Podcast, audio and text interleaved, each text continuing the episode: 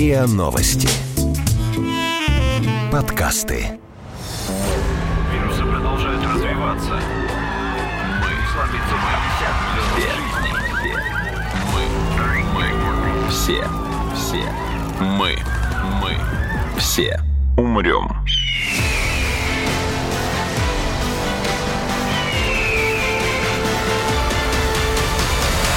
Мы все умрем.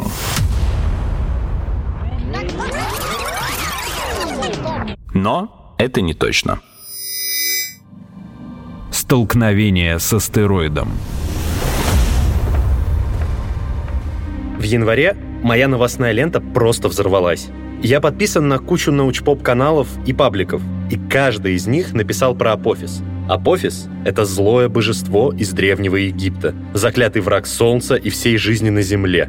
И в его честь ученые назвали астероид, который заметили в космосе в 2004 году. Его длина 330 метров, как у Эйфелевой башни. Но весит он при этом в 5000 раз больше. Целых 50 миллионов тонн. И он летит к Земле. Сближение произойдет в 2036 году. При скорости астероида около 15 км в секунду взрыв от столкновения с Землей будет невообразимо мощным. Ну, на самом деле вообразимо. Даже рассчитать можно. Натан Андреевич Эйсмонт, доктор физико-математических наук Института космических исследований РАН, по моей просьбе рассчитал. Если он врежется в Землю, то это, в общем, больше, чем региональная катастрофа. Считает в мегатоннах. В мегатоннах очень много будет. Да? Это, наверное, раз в 10 больше, чем та э, ядерная бомба, что была э, взорвана на Новой Земле.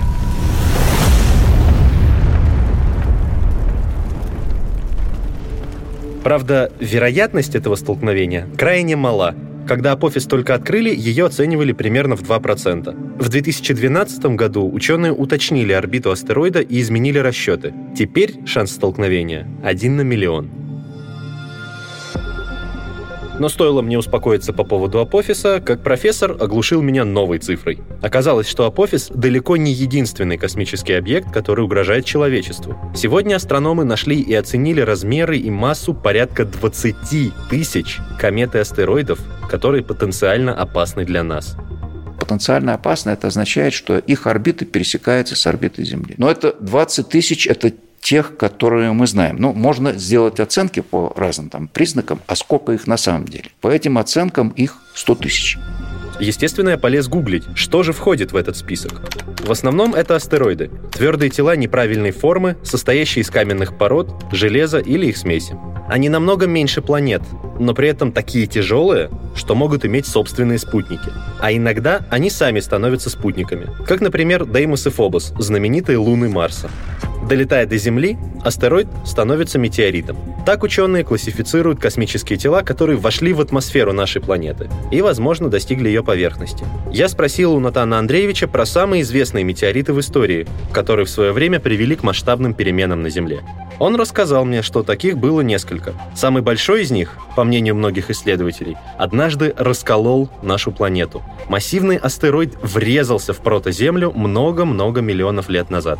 Обломки долго вращались вокруг Земли, постепенно притягиваясь друг к другу и формируя новое небесное тело. Сегодня мы почти каждый день видим его в ночном небе. Это естественный спутник Земли — Луна. А около 67 миллионов лет назад еще один метеорит привел к вымиранию динозавров.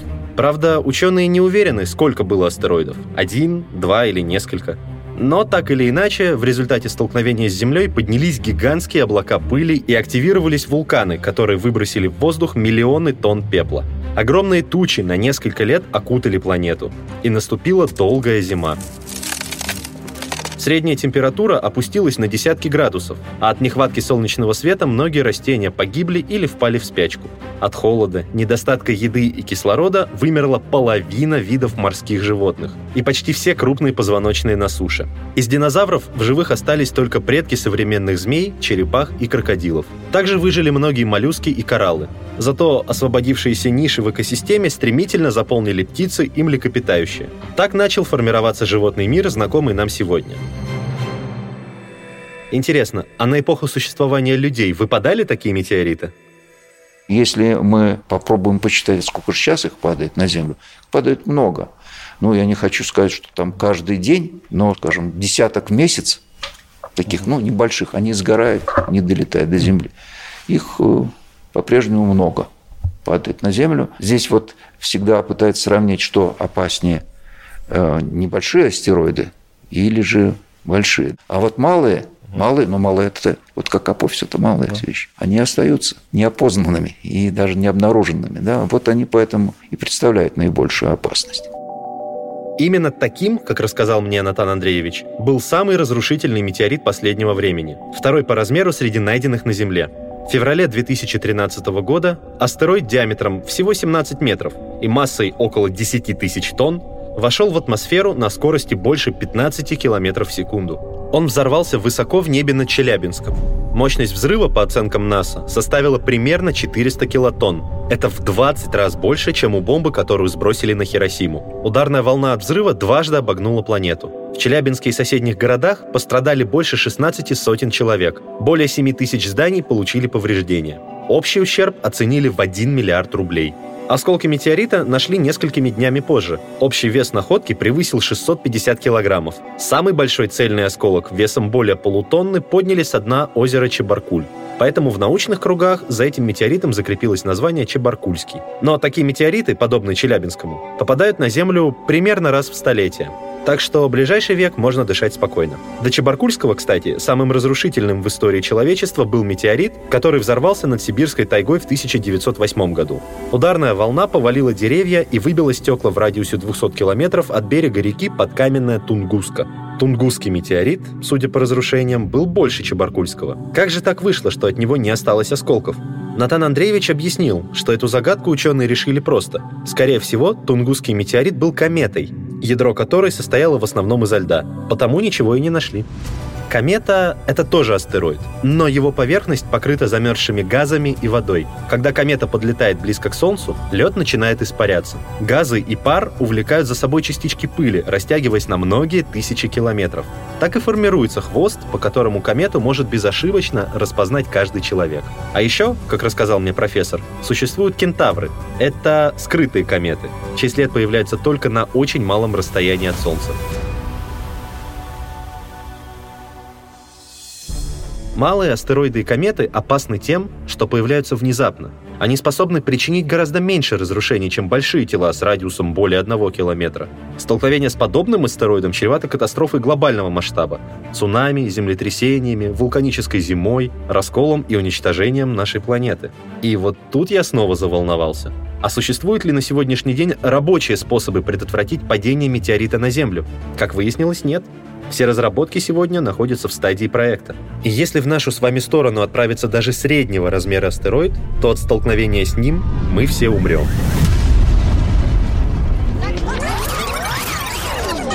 Но это не точно. Пока еще не зафиксировано ни одной смерти от падения метеорита. Небольшие астероиды достигают Земли регулярно, но вред людям причиняют очень редко. В основном они либо без остатка сгорают в атмосфере, либо падают в места далекие от цивилизации. Правда, если метеорит среднего размера упадет в воду, он может вызвать цунами, хотя такие случаи науке неизвестны. Но как землянам защититься от больших астероидов и комет, столкновение с которыми грозит гибелью человечества? По словам Натана Андреевича, Вселенная уже частично решила этот вопрос за нас. Есть же пример, который наблюдался. Это комета, на самом деле, да, которая облетела Солнце, и далее она должна была пролететь Юпитер. Но она вместо того, чтобы пролететь, Юпитер врезалась. Юпитер разорвал на части. Такого рода явления, они постоянно происходят. Да? Юпитер здесь такую свою зловещую роль играет, разрывает вот такие пролетающие мимо него тела. И кроме того, он сортирует вот эти все тела. Может отправить либо за пределы Солнечной системы, либо к Солнцу. Также своеобразным щитом от кометы астероидов служит Луна – в телескоп видно, что почти вся ее поверхность покрыта кратерами. Самые большие из них при определенных условиях можно увидеть даже невооруженным глазом. Но Юпитер и Луна не могут защитить Землю от всех столкновений с астероидами, правда? Ведь, как я теперь знаю, в Солнечной системе открыто 20 тысяч потенциально опасных небесных тел. И по расчетам астрономов есть еще 80 тысяч. Что ученые делают, чтобы быть наготове? Мне объяснили, что астрономы постоянно следят за астероидами и кометами из этого списка. Наблюдают, изучают состав и массу, просчитывают орбиты, уточняют траектории и скорость. Согласно последним расчетам, ни один из известных науке объектов с высокой вероятностью не встретится с Землей в ближайшие 100 лет. Это значит, что у людей есть около века на подготовку. Но что мы можем противопоставить гигантским и сверхбыстрым булыжникам из космоса? Оказывается, у ученых есть несколько идей на этот счет. Как известно, лучшая защита — это нападение. Если астероид готовится врезаться в Землю, почему бы не послать что-нибудь врезаться в него на полпути?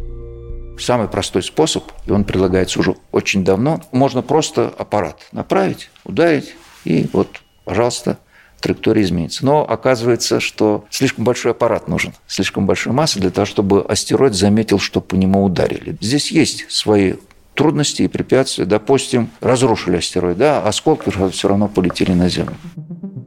Ученые из США однажды предприняли попытку отправить такую космическую кувалду навстречу далекой комете. Правда, не для того, чтобы оттолкнуть ее, а с целью расколоть поверхность и изучить содержимое. В начале 2005 года американцы запустили миссию Deep Impact – глубокое воздействие – комете Темпеля-1 отправили космический аппарат из двух половин — летающего сканера с фотокамерой и инфракрасным датчиком и медной колотушки весом 370 кило. Летом 2005 года Deep Impact врезался в комету. Сила удара была сравнима со взрывом 5 тонн динамита. Это вызвало выброс около 10 тысяч тонн кометного вещества. Ученые смогли подробно изучить состав кометы, сделать выводы о ее происхождении и прошлом. Правда, наблюдаемая траектория полета Темпеля-1 абсолютно не изменилась. Если оттолкнуть космическое тело нам не под силу, то почему бы тогда просто его не уничтожить? Например, ядерным ударом. Здесь с самого начала, что вызывает э, такие сомнения, не будет ли лекарство э, опаснее болезни. То есть любое выведение ядерных устройств космическое пространство – это уже некий риск. И, может быть, он не вполне оправданный. Может быть, мы ошиблись несколько с оценкой этого опасного тела, да? а аппарат вернулся на Землю и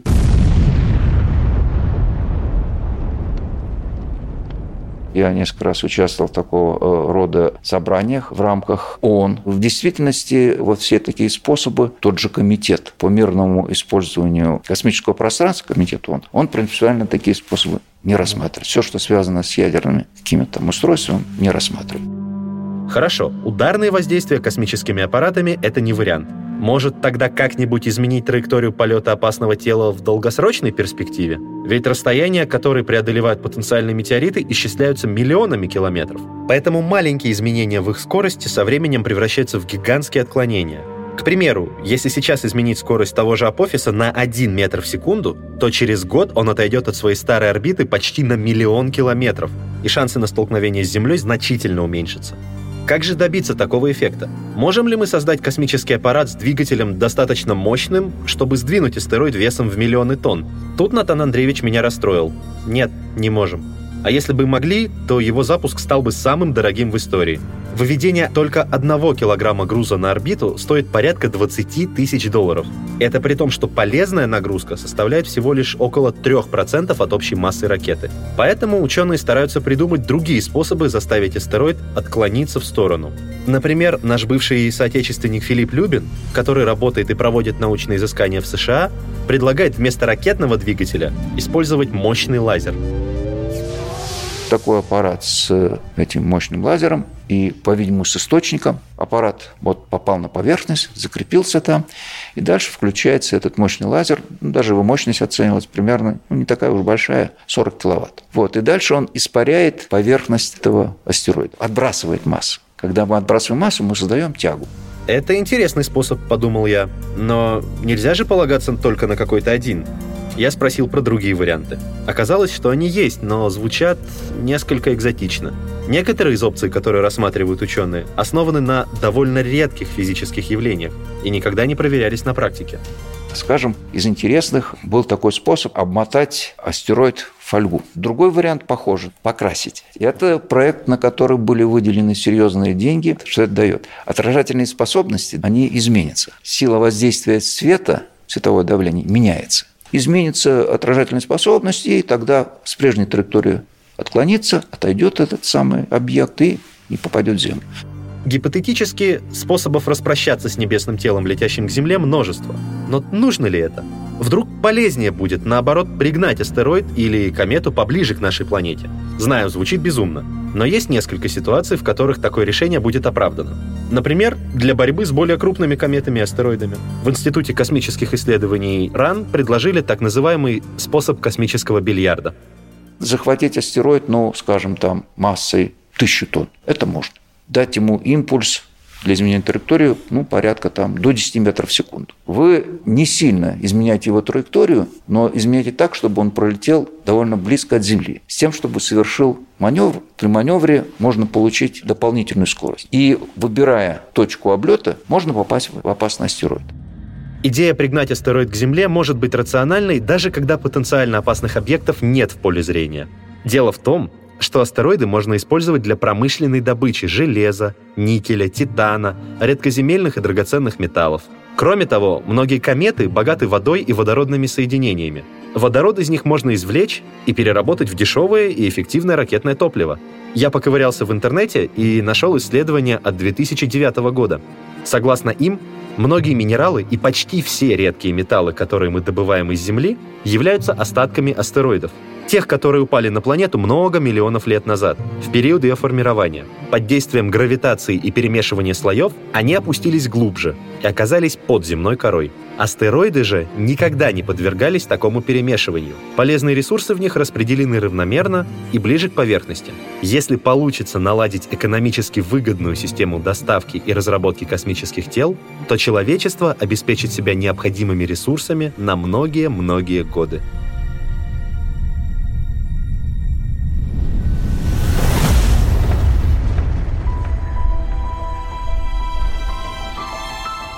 Вы слушали эпизод подкаста «Мы все умрем, но это не точно». Эпизод подготовил Игорь Кривицкий. Монтаж Андрей Темнов. Эпизод подготовлен при экспертной поддержке Института космических исследований Российской Академии Наук. Подписывайтесь на подкаст на сайте ria.ru в приложениях Apple Podcasts и CastBox. Комментируйте и делитесь с друзьями.